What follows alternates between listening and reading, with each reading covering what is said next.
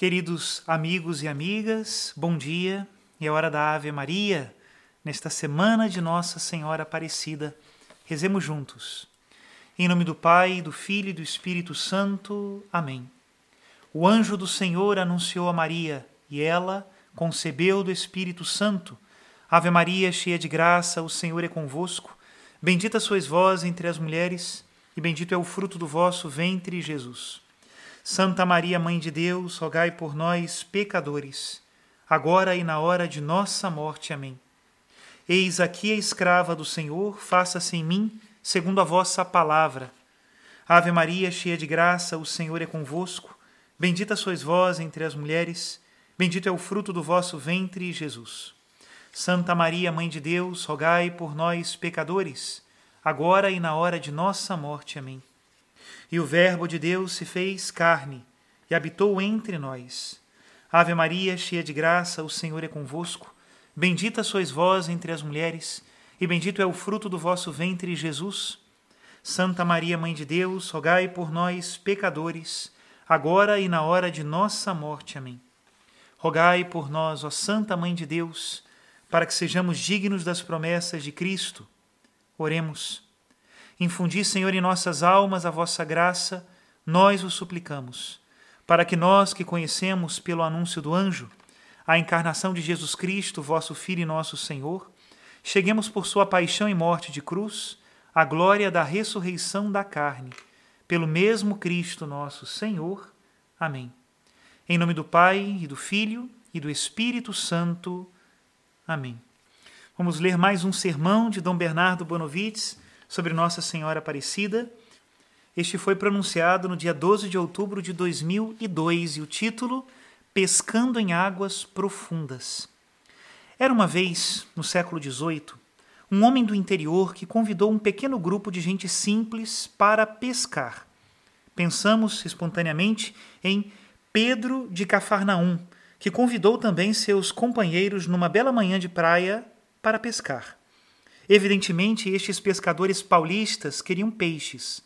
Não estavam passeando nem fazendo ecoturismo, estavam buscando o almoço e, além disso, alguma coisa para vender. Mas, quando lançaram as redes nas profundezas do rio, em vez de encontrar peixe, deram com uma estátua de barro, preta e quebrada. Analfabetos como eram, mesmo assim, sabiam que era uma imagem de Maria, uma imagem encontrada no rio deles certamente se puseram a perguntar qual seria o significado do acontecimento, porque, como toda gente simples, reconheciam que o que acontece sempre significa alguma coisa. Estamos a uma distância de mais de dois séculos deles, porém, podemos fazer a tentativa de meditar junto com eles sobre esta aparição.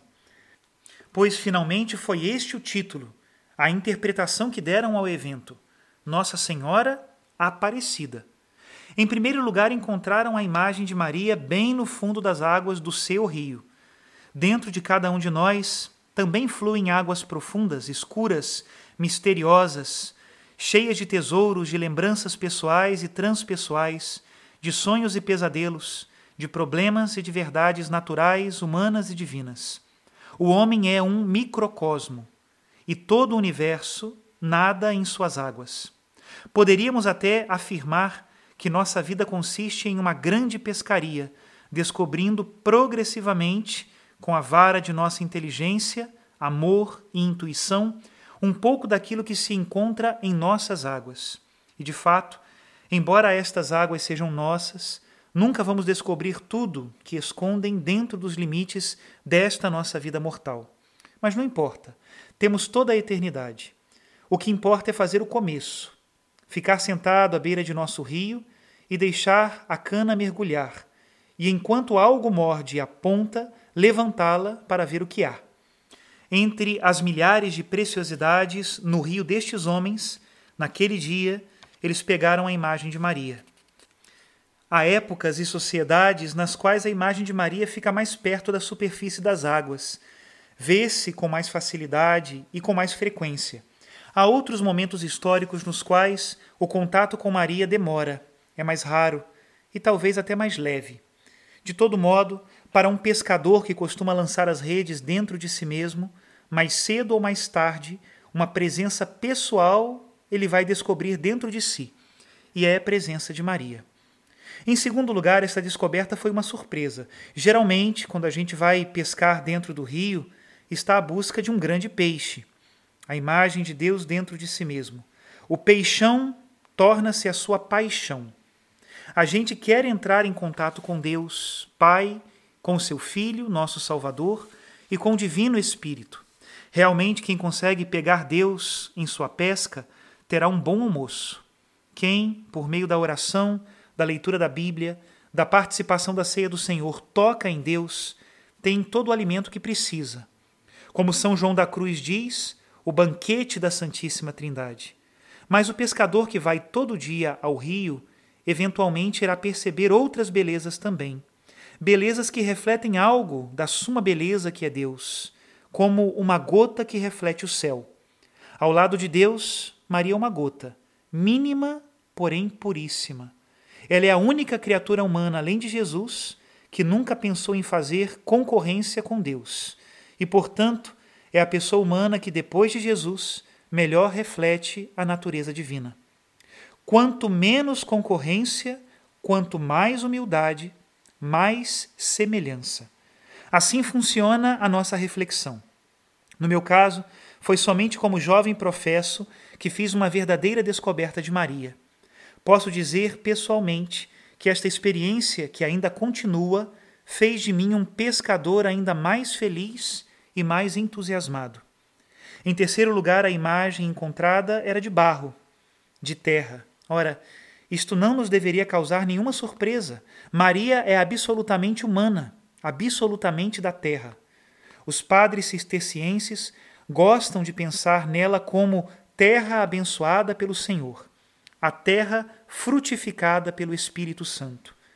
A grande, a única contribuição de Maria é que ela é um ser humano que se abre inteiramente ao plano de Deus, a tal ponto que Deus pode se sentir totalmente em casa quando está com ela.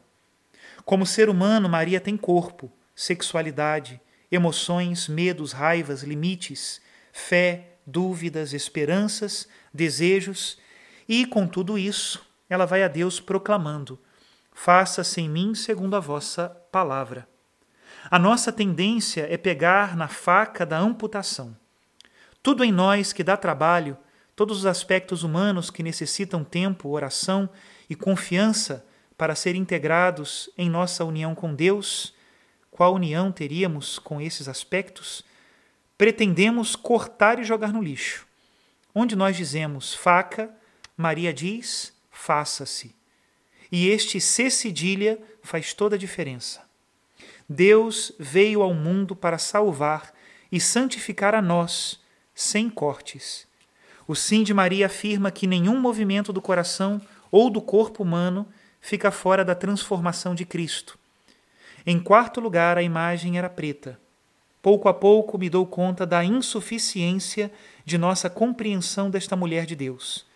As nossas águas interiores, a vida de nosso espírito e mente, contém muita água marinha, restos de comida, copos de plástico e nem sei o que mais. Preconceitos, projeções, mitologias, antagonismos históricos. E no correr dos anos, estas coisas tornam escuras as belas e gloriosas imagens que existem dentro de nós. Quem entre nós não sabe o quanto nossa imagem de Deus ficou deturpada, pois frequentemente pensamos em Deus como um guarda da penitenciária universal e não como Pai Nosso. Todas as imagens mais preciosas precisam de uma boa limpeza, para que possam ser contempladas e apreciadas como merecem. O católico, o protestante, o ortodoxo, o judeu, o muçulmano, todos temos que levar a nossa imagem de Maria para a sacristia interior e lá, com pano e líquido polidor, pôr mãos à obra. Como é que Maria vai aparecer quando a virmos tal como ela é?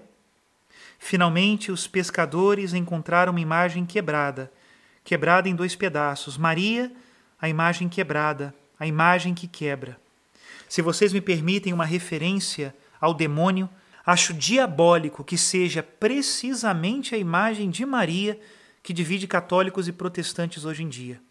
Como é que a mãe de Jesus pode ser fator de divisão? Quem quebrou a imagem desta mulher de fé, esperança e amor? Com esta pessoa tenho motivos para brigar? Os pescadores encontraram uma imagem. Nós desejamos alcançar realidades. A nossa vida de oração e meditação é motivada precisamente pelo desejo de passar ex umbris et imaginibus ad plenam veritatem, ou seja, das sombras e imagens para a plenitude da verdade. Que o Espírito Santo nos guie à plena verdade sobre todas as realidades da nossa fé cristã. Realidades que, no fim das contas, são pessoas: Deus Pai, Deus Filho, Deus Espírito Santo, os anjos, os santos, a comunhão dos santos, que chamamos igreja. Ó Maria, que Maria haja como um elemento de união entre os cristãos. Vamos parar de brigar e vamos pescar. Até aqui a homilia de Dom Bernardo Bonovitz.